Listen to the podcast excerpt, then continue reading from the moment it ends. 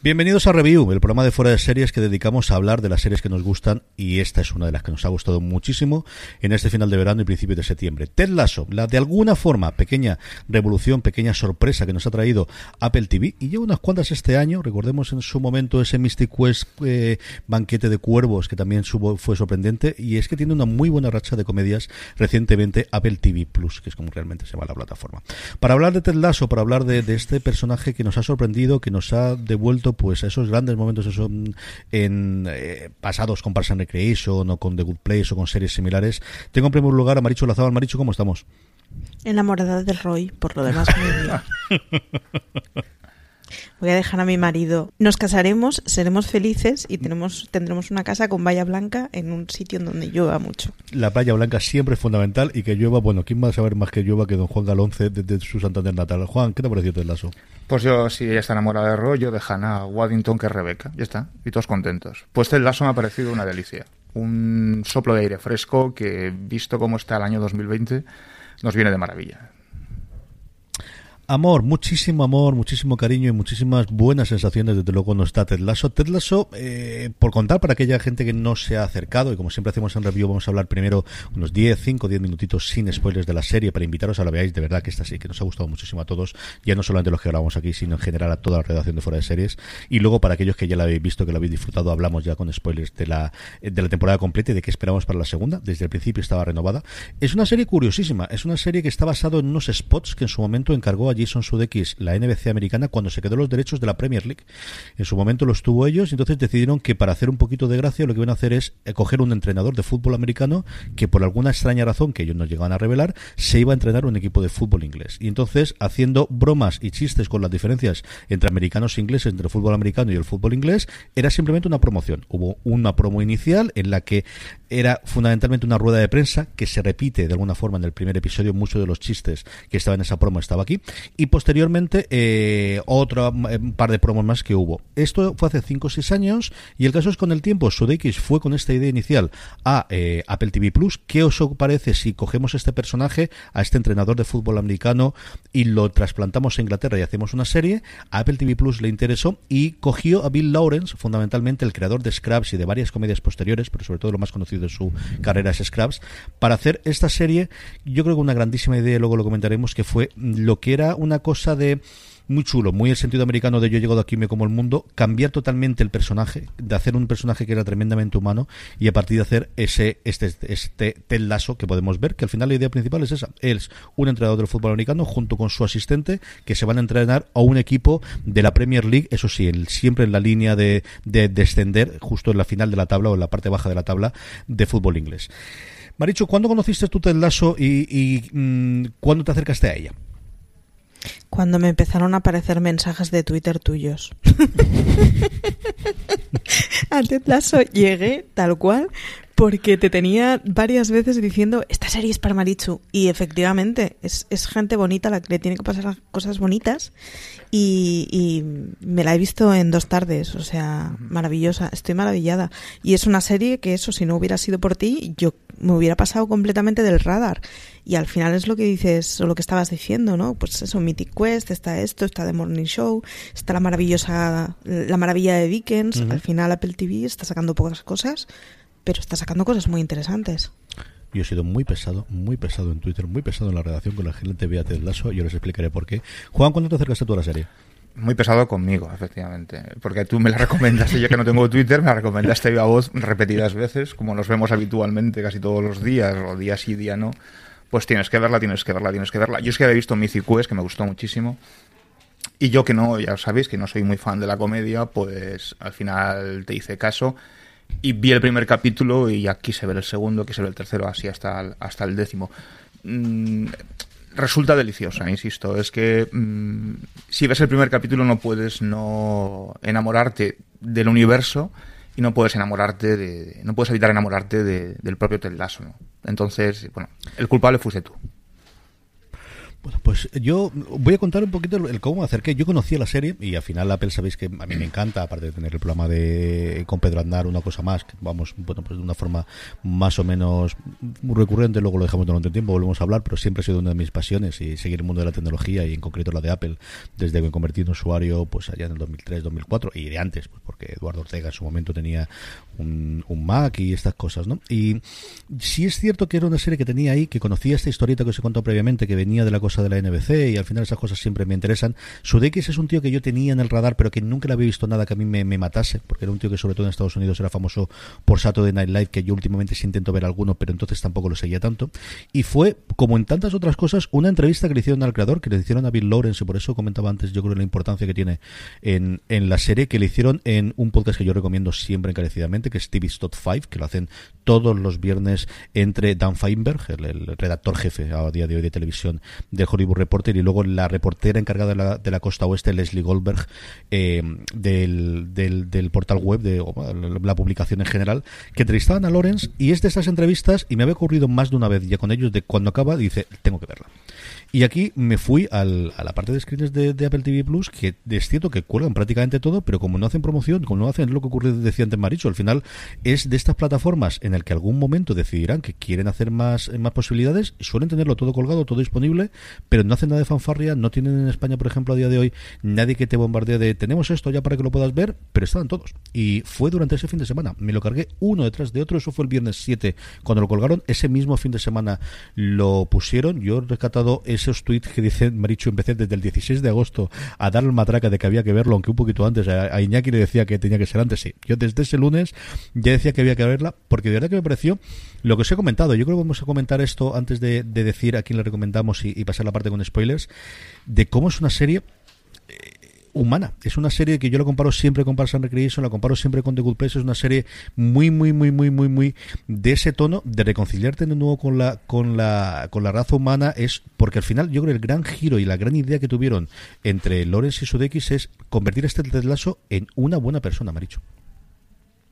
Sí, es y además cuando empieza la serie Ted Lasso es buena persona y deseas que le pasen cosas buenas y hay una mala y hay un tonto y olvidaros es una serie en la que vais a acabar amando absolutamente a todo el mundo y sobre todo el deseando que les pase cosas buenas. Es como hacía mucho que no encontraba una serie que me despertara una cosa así y que además superara enseguida el jugar con la barrera de unos son buenos y otros son malos. No, es mucho más sencillo, es mucho más bonito y es, no sé, mucho más fácil. Es una, es una preciosidad de serie. Echadle un ojo.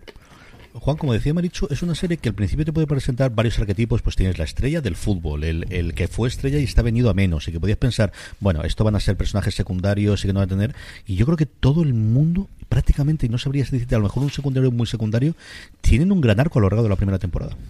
Todos, eh, desde el utillero, que parece un don nadie, que luego experimenta una transformación, ¿no? Hasta el final hasta la propia Rebeca, ¿no? que es la propietaria del club, que ella trae a, bueno, a Lasso por, unos motivos muy concretos y luego va cambiando esa actitud a medida que avanza la serie.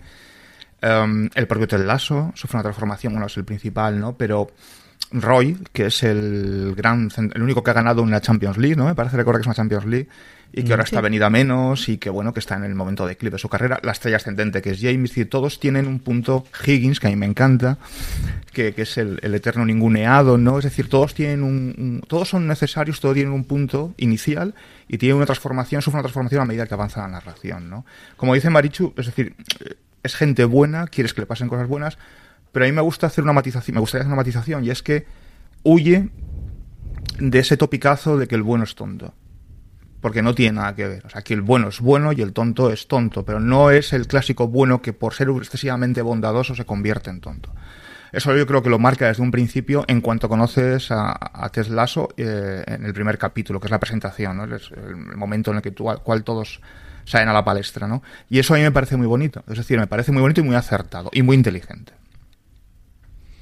Es una serie muy en la tradición americana de películas. Ellos mismos reconocen cómo han cogido varias ideas y hay una idea principal de una película americana llamada Major League en el que ocurre más o menos lo mismo y es en este caso un equipo de béisbol con una mm, eh, directora, una dueña en este caso que se encuentra eh, ser propietaria del equipo y quiere destruirlo, quiere acabar con él. Eh, no tiene ningún interés porque el equipo siga hacia adelante y han mezclado muchas de esas cosas pues clásicos y tópicos de bueno los tropos ¿no? que normalmente tienen todas las películas de deporte especialmente las americanas y yo creo que siempre intentando dar un giro de algún momento de esto es lo que te esperas y a veces estamos a dar lo que esperas y a veces va a ser justo lo contrario. Y yo creo uno de los puntos Maricho y ya vamos a pasar dentro de nada a hablar eh, de la parte con spoilers esa parte que contaba Juan es no se nos olvide que Ted Lasso va a, Inglaterra porque el tío ha tenido en éxito eh, como entrenador de fútbol americano, no porque sea muchísimo fútbol americano, es porque aparte de ser buena persona, es que el tío buen entrenador, es que el tío comprende cuál es la psique humana y, y sabe por dónde tiene que hacer y tiene varios momentos a lo largo de la temporada en el que sabe qué resortes tocar para poder actuar con cada uno de los jugadores. Sí, y es una cosa además que la van destapando poco a poco. Realmente es lo que decía Juan, y cuando tú empiezas a ver la serie podrías pensar que Ted Lasso es un señor Flanders.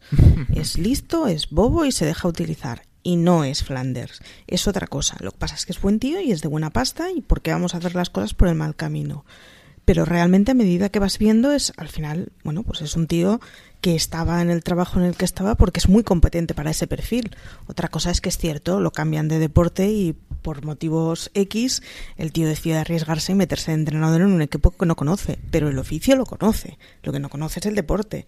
Y está muy bien cómo van describiendo eso a medida que va pasando, sobre todo porque acaba cogiendo papeles en especial con los jugadores, que son muy bonitos. Es muy bonita ver el cambio de actitud que tiene con Roy al que tiene con la estrella ascendente, ¿no? Él es una persona distinta para dos personas distintas.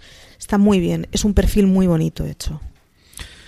Juan, aquí yo lo que me faltaba, digo, esto me lo hubiesen hecho de baloncesto ya no lo hubiesen clavado, ¿eh? pero al final vamos para fútbol.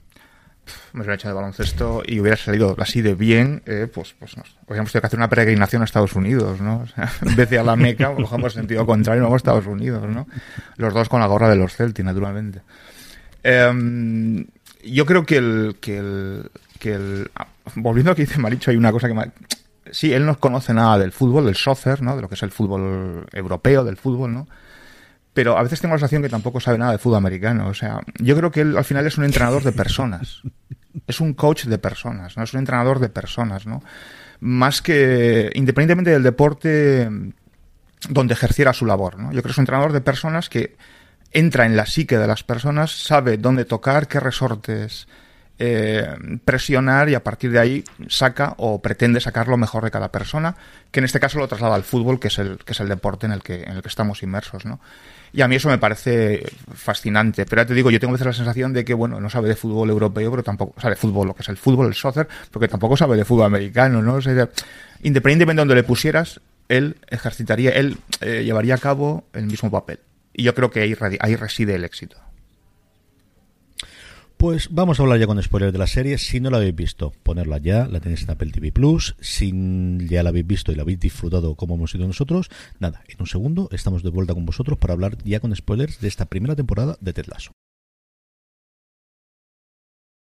Estamos de vuelta. Evidentemente, yo creo que hay que empezar hablando del, protagonista. Eh, el de la, del doble protagonista, es decir, del personaje Ted Lasso y de Jason Sudeikis, que al final es, bueno, pues eh, el maestro de ceremonias y el, jefe de toda la banda. Lawrence al final es el que toma las riendas, como os decía antes, de, la parte de guion y de posiblemente encajar todas esas piezas y de, bueno, con su experiencia de showrunner, de llevar ante una producción que no es especialmente sencilla, porque el equipo de, creación estaba era americano, pero todo el rodaje es hecho en el Reino Unido, con equipo del Reino Unido y con muchísimos actores. Gran mayoría de todos los que vamos a comentar son actrices y actores británicos. Eh, pero al final Sudeikis sobre sus hombros está la responsabilidad de es un personaje que él creó, es una mm, serie que él ha vendido a Apple TV Plus, es un funcionamiento y es eh, el que tiene que hacerlo y es que prácticamente en el 80 al 90% del metraje va a salir él dando un personaje tremendamente humano, eh, Maricho. Yo creo que cuando contabas tú de que no es Flanders, tiene esa parte, pero cuando tiene que dejar de serla, lo es. Y al final lo que ves es que es una persona, es una buena persona, muy bueno en su trabajo, pero una persona de carne y hueso, y especialmente en ese episodio con la mujer, en el que cuando viene y se le nota que se puede derrumbar, es que él también es humano. Con la mujer se te rompe el corazón completísimamente. O sea, hay un rollo de cómo, o sea, cómo se pueden querer tanto, cómo se pueden respetar tanto y llegar a un punto de con esto no basta, hace falta un cambio. y es precioso. En cualquier otra serie hubiera sido escenas de, de gritos y de llantina, y no es así. Es parte mucho más el corazón, precisamente porque son dos personas muy racionales de pues ya está, pues hemos llegado hasta aquí, hemos llegado hasta aquí. Y en cualquier otra serie hubieran sido escenas de gritos, de llantos y de portazos. Y no, no va de eso, no, es un tío que es muy tranquilo a la hora de funcionar y que es muy poco de complicarse la vida. Y bueno, pues si hemos llegado hasta aquí, hemos llegado hasta aquí. Da mucha penita. Juan, ¿qué te ha parecido a ti Sudeikis como Ted Lasso y qué te ha parecido en general el personaje Ted Lasso? Bueno, yo a Sudeikis no lo conocía. O sea, para empezar, yo no lo conocía de nada, es decir, o sea, no, no sabía ni que existía el muchacho, pero el, a mí él, sin saber nada de él, ¿eh? ojo, y eh, me parece un actor bastante solvente, muy solvente, es decir, los 10 capítulos que he visto de la serie me parece muy solvente.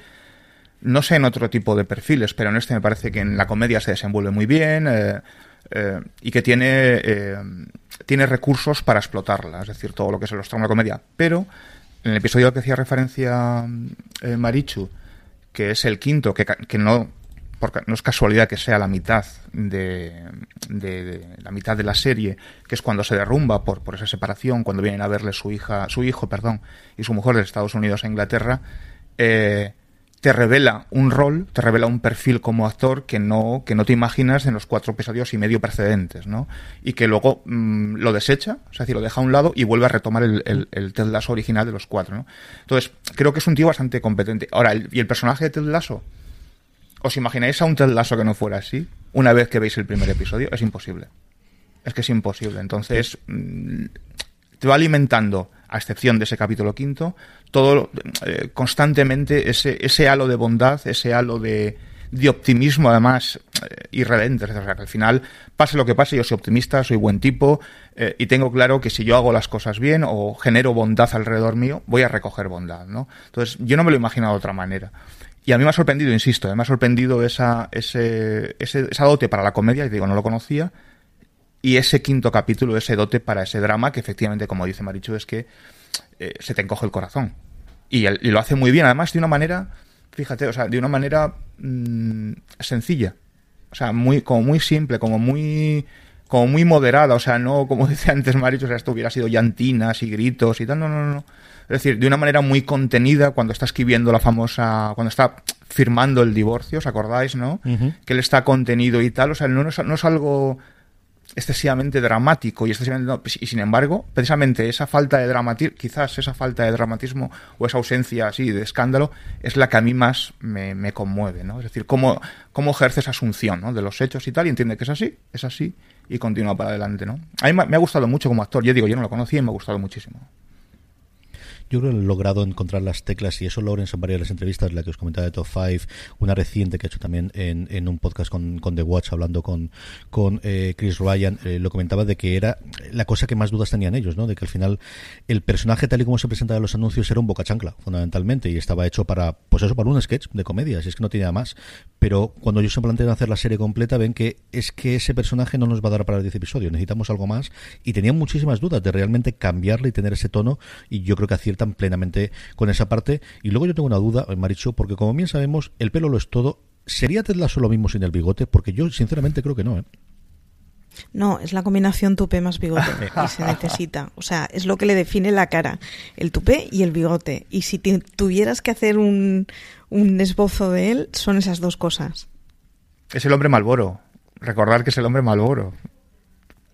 Es verdad. Como lo dice, como, como le de, la, la, amiga de, de Rebeca le, le, le, catalogan. ¿No? ¿Es de Rebeca? Sí, de Rebeca, ¿no? Recordar, sí. Sí, sí, sí. sí. Le catalogan, es el hombre por Rebeca y, y, y, de bigote podemos ir a Melena, eh, Juan, y igual que después, evidentemente, que va a hablar de Roy Kent va a ser Marichu. Yo creo que me hables un poquito de esta Rebeca Welton, de esta Hannah Waddingham, a la que me hemos visto, claro, yo digo, yo esta mujer la conozco, yo esta mujer la conozco, claro, es que esta mujer tocaba la campanita delante de Cersei, haciendo de la monja del shame, shame, shame, en esa, bueno, en ese momento memorable que todos recordamos de Juego de Tronos, del, camino del, perdón que tiene que hacer eh, en el momento en el que está desnuda. Madre mía, que la ha visto y que le ve, porque desde luego irreconocible. Eh, y un papelón que es el papel que tendría que ser tremendamente desagradecido, de mala, malísima, de que suena cruel a débil inicialmente, y en el que vemos después cómo va evolucionando de esa idea de voy a hundir el club porque es lo único que le gustaría, lo único que quería mi marido y es sobre lo único que voy a tener control en mi divorcio, a, a todo lo que pasa a esta mujer que está sufriendo un montón. Y yo creo que en esa cena de gala en la que, en la que se ve como al final tienes que tragarte toda la mierda que estés haciendo el sinvergüenza este, que quizás hay un malo maloso o hay alguien que realmente es despreciable en las series, precisamente el ex marido de Rebeca, que te le está poniendo todas las pruebas y como tú ese aguante que tiene esta mujer de con todo lo que tengo que tragar por este tío y lo que tengo que pasar y, y lo único que quería era hundir el club y es que al final este señor no me lo va a dejar fácil, no me lo va a poner fácil porque voy al final voy a estar a favor de él. Bueno, salvando el, Juego de Tronos, eh, es una mujer que yo no conocía y que si verás y si ves su carrera es una mujer que ha hecho básicamente su carrera en teatro, ha hecho muchísimo teatro y es una gran cantante, curiosamente, tiene una voz muy muy muy muy bonita.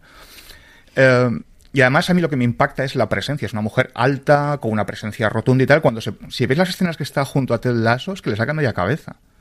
y es una cosa que me llama mucho la atención. Siendo Ted Lasso no es un tío bajito, pero ya es una mujer verdaderamente imponente, ¿no? Em, me gusta ese... Eh, cómo poco a poco se va derrumbando ella. Desde un primer capítulo donde, bueno, ella urde un plan muy efectivamente, muy mala, malosa, muy cruel de Bill, donde para vengarme de mi ex marido, ¿no? que es el más golfo de toda la capital, bueno, y de todo el país probablemente. Em, voy a intentar hundir el club de sus sueños, ¿no? ahora que yo dirijo el club, pero como a poco se va derrumbando, pero desde las cosas más simples y más sencillas, pero que no tontas, como es la caja de dulces todos los días por la mañana, la, caja de pastitas ¿no? que Ted Lasso le trae al, despacho, hasta ese momento en, en, la gala, donde están recaudando eh, fondos para obras benéficas y tal, ese encuentro que tienen los dos, Ted Lasso y Rebeca, afuera en la calle, cuando ambos están derrumbados por una y otra manera, hasta cómo se redime cuando vuelve a contratar a Higgins, que va a su casa y le, y, le pide, bueno, le pide que vuelva, que se reincorpora después de haberle despido previamente. Es decir, tiene un proceso de transformación y un proceso de derrumbe, pero muy humano. Es decir, o sea, no es, no es nada, vuelvo un poco a lo que hablábamos antes, no es nada escandaloso ni dramático, no, es una cosa, es una cosa de personas que nos pasan a todos los días, es decir, de personas normales eh, con los errores y aciertos en los que incurrimos todos todos los días, ¿no? Y yo creo que ese punto de empatía es lo que lo hace todavía mucho más delicioso. Y en este caso a, ella, ¿no? Que es el, entre comillas, el antagonista inicial de, de, Ted Lasso, eh, se va convirtiendo, al margen de esa transformación personal, en un poderoso aliado, en su mayor y mejor aliado, ¿no? Dentro del club. Y en una serie, Marichu, tremendamente masculina en cuanto a los intérpretes, evidentemente centrada en un equipo de, fútbol inglés de Premier League, yo creo que una de las relaciones que no quiero que dejemos de, comentar y de destacar es la que tienen entre eh, Rebeca y esa Kelly Jones, que si al final es un estereotipo que nos presenta de la página de la chica de la página 3 inglesa, de la que lo hace todo por la fama, y esa evolución que tiene ese personaje, ese cambio de novios muy a favor, total y absolutamente muy a favor, pero sobre todo esa relación que tiene con Rebeca de dos amigas que se encuentran en circunstancias distintas de la vida, una de ya lo he vivido todo, la otra de te admiro muchísimo, cuéntame, es una de las relaciones más bonitas de una serie que tiene muchísimas relaciones bonitas para mí de toda la serie. Sí, además establecen una relación que es muy cómplice entre ellas y la conversación es la que tiene de cuando yo tenía 18 años salía con futbolistas de 23 y ahora tengo 30 y sigo con futbolistas de 23, ¿no?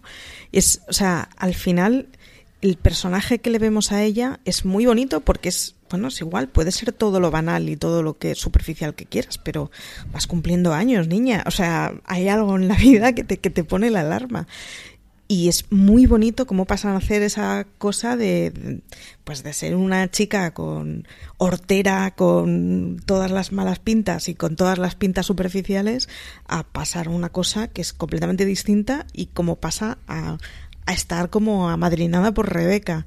Es muy bonita esa relación y es muy bonita además el que no hayan jugado con una cosa que es muy típica y es que en una serie de hombres cuando pones dos mujeres para que compitan está muy bien que hayan evitado completamente eso. No va de ahí, es una serie muy masculina, obviamente es un equipo de fútbol masculino, pero aprovecha muy bien los toques femeninos que tienen, aprovecha muy bien el papel de la dueña del pub, ese tipo de papelitos de mujeres están muy bien, los que están colocados todos tienen sentido y todos hacen que, que no sea una serie de señoros, a pesar de que esté protagonizada por hombres.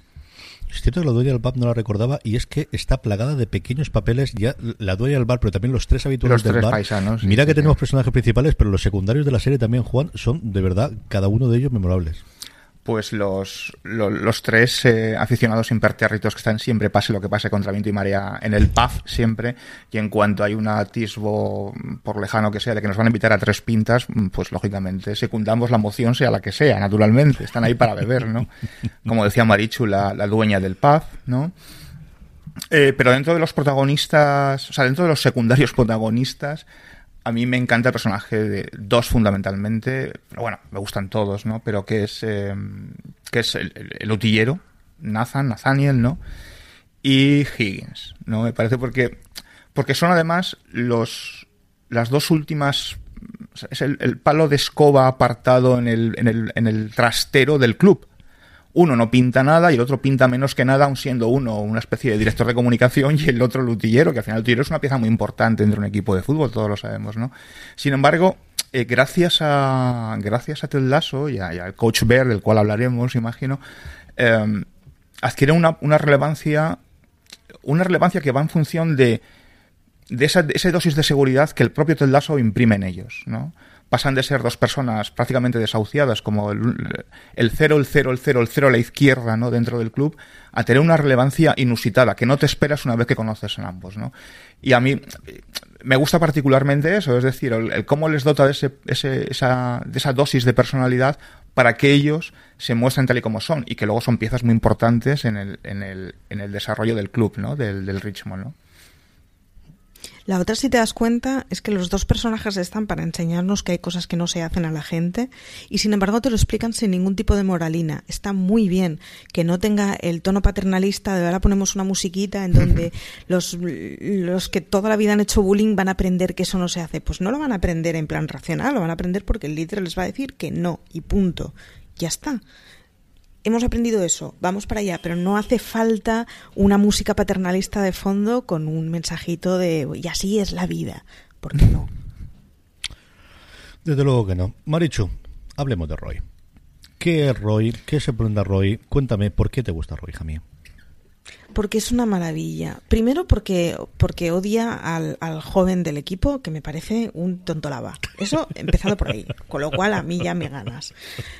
Además es un gruñi es el típico tipo que lleva ya muchos años jugando, que está rodeado de niñatos súper motivados con la vida, que no entiende nada y que, que, que, está hasta las narices de aguantar a todos esos.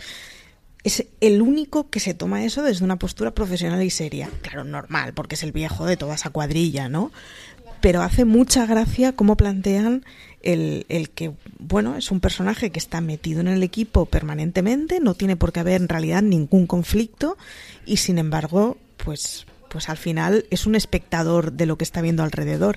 Y está muy bien además cómo narran la relación entre él y, y, Ted y cómo la van evolucionando de nuevo sin necesidad de frases paternalistas e historias, pero son dos personas que acaban llevándose bien en el momento en que se entienden la una a la otra. Ya está.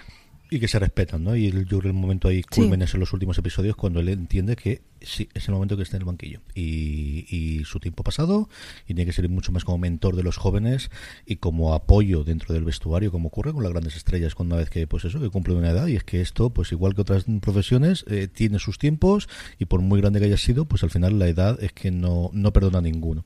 Y sobre todo por comparación, Juan, con, con ese eh, Jamie Tart que está eh, justo mm, llegando para arriba, de que al principio se nos presenta desde luego como el, pues eso, la típica estrella que todos tenemos en la cabeza, algún jugador de, mm, tremendamente prodigioso y con una grandísima habilidad, pero personalmente pues un desastre de cuando eres multimillonario y todo el mundo te quiere un trozo de ti cuando tienes menos de 20 años y que poco a poco vamos viendo el por qué se ha convertido esas cosas y sobre todo esa relación que tienen con el padre eh, y, que le ha llevado a ser eh, como es a día de hoy. Bueno, Jamie tiene todo lo que lo que vemos habitualmente en cualquier deporte, es decir, o sea, un crío con 20 años, un chico con 20 años, 20, 22 años, que de repente es multimillonario que no tiene ningún, no tiene apenas formación, no tiene apenas cultura, que tiene la cabeza, bueno, desamueblada, ¿no? La tiene, tiene, está a punto de que llegue el repartidor de Ikea para empezar a meter muebles en la cabeza, o sea, porque no, no, no sabe dónde tiene la mano derecha y la izquierda ya ni te cuento, y que tiene todo lo que, todo lo que quiere a base de chasquido y a base de dinero y a base de fama, ¿no? Es decir, ¿por qué? Porque es un tío que le pega bien a la pelota, ¿no? Y eso lo hemos, lo hemos visto en multitud de deportes, no solo en el fútbol, ¿no? Eh, sin embargo, yo creo que es el que mm, menos evoluciona. quizás porque entra y sale, porque hay un momento que le cede, que, bueno, que recupera la cesión el Manchester United, creo que es, me parece, quien recupera la cesión. Porque está cedido al Richmond, eh, a pesar de que tiene una, aparición final, ¿no? Cuando viene a jugar el partido, y sobre todo cuando vuelve a ver a, a ¿no? Esa, pero es el que menos se desarrolla, el que menos se transforma, el que menos, para mi gusto, arco narrativo tiene, y es un tío que acabas odiando. Odia, a ver, odiando quizás un poco excesivo, pero que te cae mal, ¿no? Es decir, te cae mal porque no, no, no encarna o es el antagonista, mejor dicho, de los valores que proclama la serie, en este caso que, proclama la serie a través de Ted Lasso, ¿no? Al final él le da igual, o sea, al final él es un es un niño guapo, joven, con mucho dinero, que eh, lo único que piensa es en coches, en sexo y en promocionar eh, la próxima marca que aparezca ante sus ojos y que le dé, más dinero a su vez y más sexo, ¿no? Entonces, bueno, pues, eh, ¿es necesario? Sí, porque probablemente sea el, uno de los antagonistas morales del mensaje que narra la serie o que quiere lanzar la serie, ¿no? Y, y tiene una cosa muy buena además, y es que la figura de Ted Lasso está muy bien y todos le queremos mucho, pero hay gente que no pasa por el aro y no lo va a mm. entender y no tiene ningún tipo de interés por aprenderlo. Entonces, está bien que haya la figura de, pues eso, no, no, no va a claudicar todo el mundo y todo el mundo no está en el punto en que le va a parecer razonable lo que le están contando pues ya está, a otra cosa. No estás hecho para esto, no es tu momento, no es lo que sea. Pero no tenemos que acabar siendo todos súper felices y coordinados y fluyendo a la vez. Las cosas no pasan así. Yo creo que es el mejor ejemplo de una frase que me gusta mucho, que se lo oía Sabina en su momento en sus canciones y luego repito muchísimo, que es no puedes ayudar a quien no se quiere dejar de ayudar. O sea, es totalmente imposible. Si alguien no se quiere dejar ayudar, ya te puedes poner de la forma que quieres, pero no puedes. Hablando precisamente de ayudas, el que sí que ayuda muchísimo, y antes hablábamos del pelo, pues mm, si hablamos del pelo con el bigote de Ted Lasso, ¿qué voy a decir con la barba del coach Barba, del coach Beard? Que es ese, ese, ese tío taciturno. Este sí que es el hombre malboro de tranquilidad, de serenidad, hasta que de repente te hace dos o tres giros, Marichu, que son divertidísimos. Yo creo que los momentos más hilarantes que tenemos en todas las series es cuando él y sus relaciones amorosas que te pillan totalmente de improviso. ¿Qué te ha parecido este Coach Beard? Los, o sea, los chascarrillos que tienen con, con la ajedrecista me parecen maravillosos. Pero además me he pasado toda la serie acordándome del, del ayudante de un chapuzas a domicilio, ese tipo de personaje, o sea, es modernizado, actualizado y llevado a 2020, pero es ese personaje y es está fantástico, o sea, es, es juegan muy bien la complicidad que tienen entre los dos con cosas que, pues eso, que todo el mundo conoce, a dos personas que se conocen de toda la vida, son súper amigos y mola verles juntos porque es que están muy coordinados está muy bien explicado y es un tipo del que en realidad no sabemos nada, al que no le pasa nada y que no hace nada en la serie y sin embargo es el acompañamiento y el contrapunto perfecto. Bueno, yo difiero, sabemos que le pagaron una vez por morder culos. Eso es verdad. La famosa conversación que tiene con Delaso y Nathaniel, donde Nathaniel le mira asustado diciendo, pero a ti, no, no, a mí me pagaron por morder culos. Además, es ese personaje de que esas cosas te lo crees. sí, sí, sí. No ha hecho nada y no ha hecho ninguna cosa rara y haces. A mí me recordaba muchísimo, hablando de diferencias, a Ron Swanson. De ese eh, estoicismo, pero que cualquier barbaridad que tuviesen a decir, te, te la podrías creer perfectamente. Hay un montón de secundarios más, Juan, alguno que tú recuerdes con especial cariño, pero yo le voy a preguntar por uno, desde luego a Maricho, de, después de Buffy, hijo mío, para lo que hemos quedado y lo que estamos haciendo, que me cuente qué le ha parecido. ¿Alguno de los personajes secundarios que te haya gustado de la serie, Juan? Bueno, pues comentaba antes Nathaniel eh, y Higgins, Nathaniel sobre todo, ¿no? Porque es el, personaje ninguneado, menospreciado, eh, el utillero, es el utillero de los utilleros, ¿no? Casi, no hay utillero de utillero, pero casi si hubiera más utilleros sería el utillero de los utilleros, donde... Mm, cualquier cosa que le digas le, supone un mundo, eh, le supone un obstáculo insalvable, hasta que Ted Lasso eh, recurre a él eh, a través de una, de una, conversación muy tonta, de una idea que les da.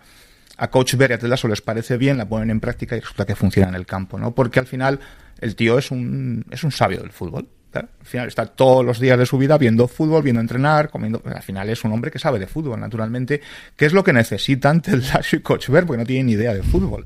Entonces, y al final, recordar la famosa escena, no recuerdo el capítulo 7, 8, yo no me acuerdo, donde eh, él es invitado por Ted Lasso a que hable con el papel en mano en el vestuario de todos y cada uno de ellos y les canta las 40 a todos y cada uno de ellos. ¿no? Es decir, al final es el, es el arco, ¿no? Cómo se cierra con él y pasa de ser una persona que, que se le digo, el cero, el cero, el cero a la izquierda, a ser una persona eh, relevante, con predicamento y cuyas ideas tienen, son respetadas dentro del vestuario, a tal punto de que el Ted Lasso, que es bastante listo, le invita a que diga él lo que piensa de cada uno. Y al final todos, que no les encaja muy bien, acaban asumiendo que efectivamente las verdades que les va cantando Nathan y el que es el utillero del utillero del utillero, tiene mucha, tiene mucho de verdad, ¿no? Es decir, por eso me parece muy bonito. Y luego, además, eso, pues, ese, ese punto de inseguridad, ese punto de dudas, que todo le parece un monstruo, que cada vez que pasa algo igual se acerca, se aleja 12 metros del vestuario o del, o del entrenador porque tiene miedo a que le digan algo, o porque tiene miedo a que aquello que ha dicho tenga consecuencias. Es decir, me parece, me parece un personaje muy, pero que muy entrañable, muy divertido y muy, muy entrañable. Sí, es un tipo de que él borda, que Nick Mohamed, yo lo he visto en un par de series inglesas haciendo variaciones sobre ese tipo de personaje, pendiente que físicamente te lo da para ello, pero lo he visto varias variaciones y lo borda el que no me esperaba para nada. Marichu, yo la primera vez que lo vi dije, leche, no puede ser él, no puede ser él, lo tuve que parar. Es Anthony Head, a que yo hace un montón de tiempo que no vi en, ningún, en ninguna cosa y fíjate tú cómo ha cambiado la cosa de ser bibliotecario, de ser ese maravilloso Rupert Giles en, en Buffy, a ser el mayor sinvergüenza y vividor y, y mala con mala leche, porque mira que tiene mala leche las veces en las que aparece, eso sí, con un carisma el sinvergüenza que no lo he perdido todavía, haciendo de ese Rupert Manion, de, de ese Playboy, el ex marido de Rebeca. Está muy guay además porque hace de esos papeles que tienen que ser un actor que conozcas. O sea, son de estas cosas de cuando ves los títulos de crédito, el que aparece al final va a ser él, seguro. Y es que está muy bien. Es un personaje muy odiable y al que le deseas todos los males del mundo. Pero a su vez está muy guay porque lo que, o sea, lo que motiva todo esto es que Rebeca quiere una venganza y quiere arruinar al club de su marido. Por el camino cambia de opinión y por el camino el marido está disfrutando con los partidos que está viendo y con el último partido. Porque no nos importa un pimiento si le va bien o le va mal. Y eso es una cosa maravillosa. Lo que provoca todo es una venganza que en realidad nos importa un pimiento que le den sopas con ondas, que disfruta con eso, pues a mí qué más me da, si lo que me, lo que me interesa es toda esta gente a la que le he cogido cariño y que esto vaya bien, ¿no? No me compensa el odio a todo lo que estoy deseando bien. Y el tío hace un papelón increíble, pero es que claro, pero es que pero es que es quien es. Yo además estoy o sea, enamoradísima del papel del periodista de, del tren Crim o Ten Crim. O... Tía, primero tiene el pelo más molón del universo. Esto, o sea, dejémoslo ahí. Nunca un mechón canoso había quedado tan bien. Pero es que todo el papel es fantástico. Y es muy bueno además cómo se relaciona con el resto de periodistas que lo vacilan de, Dios, que eres un engreído y un relamido y todos nos reímos por eso. Está muy bien, es un papel muy bueno. Con un episodio, el de la entrevista además, que es muy bonito. un papel muy bueno, con un texto final del artículo que, que lo mola todo. Yo, del resto, por recordar un secundario que a mí me dio muchísima risa que lo vi, es Dani Rojas. O sea, yo, Dani Rojas, Dani Rojas, Dani Rojas, Dani Rojas. La vida es, un fútbol. momento glorioso. La vida es fútbol, la vida es fútbol. Y Cristo Fernández, que es, es una historia bonita porque el actor eh, era futbolista. Eh, fue futbolista, no recuerdo si era en Chiro exactamente en dónde, durante muchísimo tiempo. Luego se metió a hacer interpretación. Algo parecido, ahora no recuerdo el nombre del actor del que hace de piloto en la nueva temporada de Picar, que fue futbolista en su juventud. De hecho, yo oí primero que habían fichado eh, para hacer de un, de un personaje de estos y pensé que era, eh, no recuerdo ahora el, nombre del al, al, mismo protagonista de Picard, y este actor leyó, se presentó para hacer el personaje de Jimmy Tart. Y les gustó tantísimo, tantísimo. Lo pasa que querían uno que fuese inglés y jugar, pues no sé si sería con la idea de Beckham o la idea más de un Cristiano Ronaldo, un Neymar o lo que fuese, y le daban más el, el carácter, el que luego ficharían a Phil Dunster pero se quedaron con nos gusta este tío, queremos hacer algo y además para rodar las escenas de fútbol necesitamos a alguien que sepa de fútbol, porque de vez en cuando pues alguien tiene que pegarle patadas al balón con cierto sentido. Al balón, claro. Eh, y Lorenz decía que entre la energía, dice, no, es que él tenía esa energía. O sea, cuando vino a hacer la prueba, realmente tenía esa energía que veníamos y escribieron el personaje de Dani Rojas para que llegase a mitad de temporada precisamente para poder utilizar a Cristo Fernández y hacer esas cosas tan divertidas de, de si Ted Lasso ya es el optimismo, lo de este hombre ya es por encima. O sea, ya es una cosa de, parece mi hija Madison, todo es alegría, todo es contento, todo está bien, él vive en su mundo. Dani Rojas, Dani Rojas, Dani Rojas, Dani Rojas, qué bien todo, vamos a jugar al fútbol. Por además, este sigue teniendo un renuncio, ¿eh? no hay ni un momento en el que esté mal. No, no, siempre, no, no. siempre, siempre, A este le pones un anuncio anuncio de Coca-Cola hindú y triunfa. O sea, y triunfa. eso que todo es alegría, que todo es folclore, que todo están bailando. Este le da igual. O sea, le pones un balón en los pies o en la cabeza.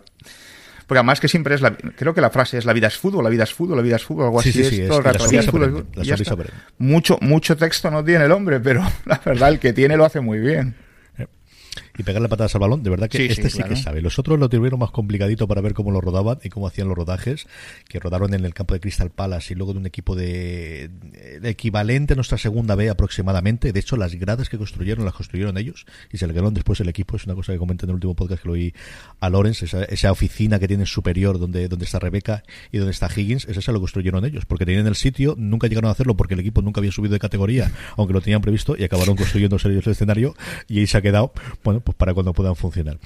Hemos hablado de todos los personajes e indirectamente prácticamente de toda la evolución de toda la temporada, Marichu. Yo creo que es el momento que hablemos del final y de qué esperamos de la nueva temporada.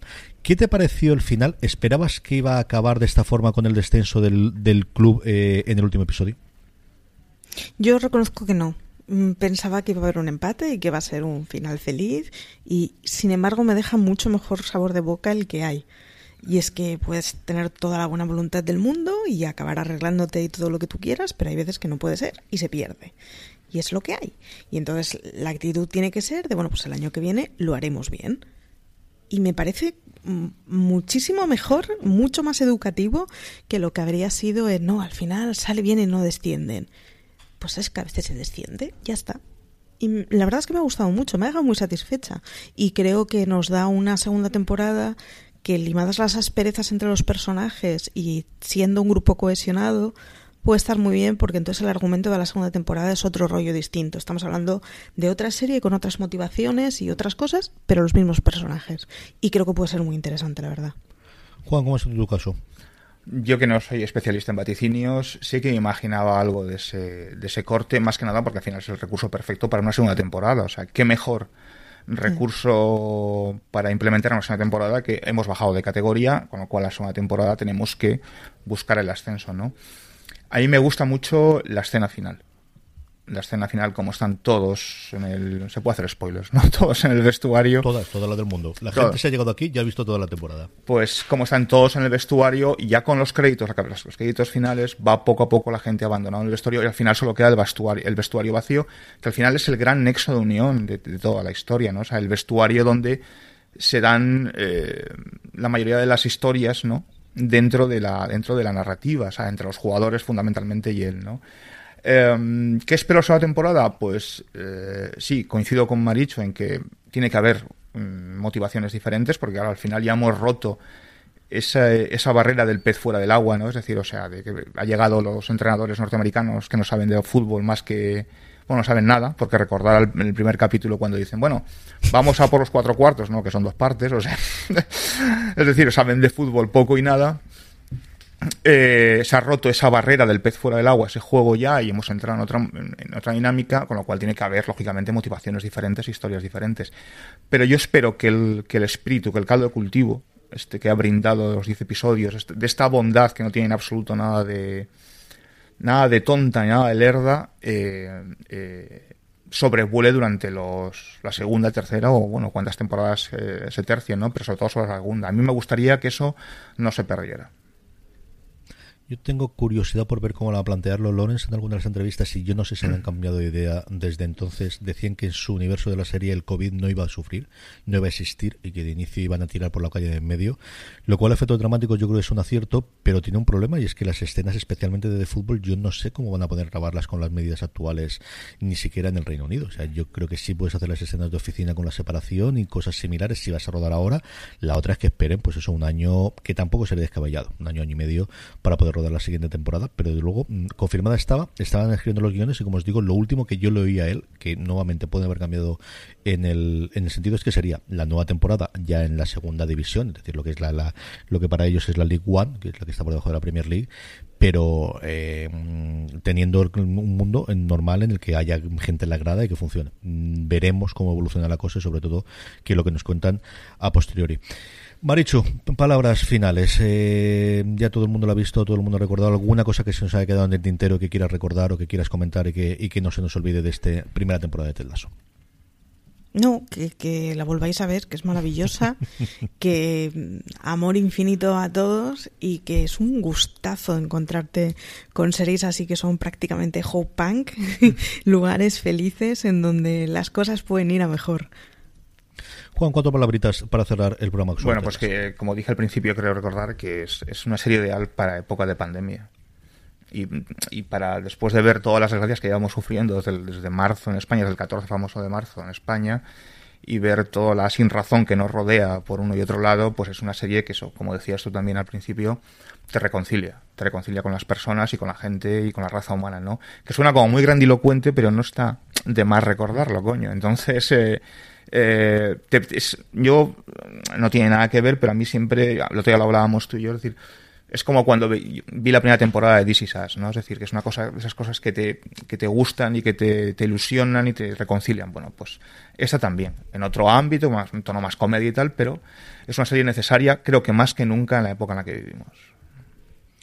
Yo solamente que difundir la palabra, que al final es más complicado que si estuviese en Netflix y todos lo sabemos, pero al final, bueno, pues la gente puede tener Apple TV Plus, que al menos el primer episodio, si yo no estoy equivocado, está abierto para todo el mundo y, sí. y que hay un mes gratuito o siete días gratuitos de prueba y que no hace falta un dispositivo de Apple para verla, que podéis verla en cualquier navegador, que es otra cosa que tampoco ha contado especialmente bien Apple como otras cosas, mientras esto siga siendo su pequeño hobbit y que aprovechéis para el resto de las plataformas. Comentamos antes Mythic Quest, hablaba también y recordaba Marichu una cosa que a mí me, divirtió muchísimo. Yo Dickinson, que además la vi con mis hijas, igual no era buena idea, pero Charlos se empeñó en que quería verla entera.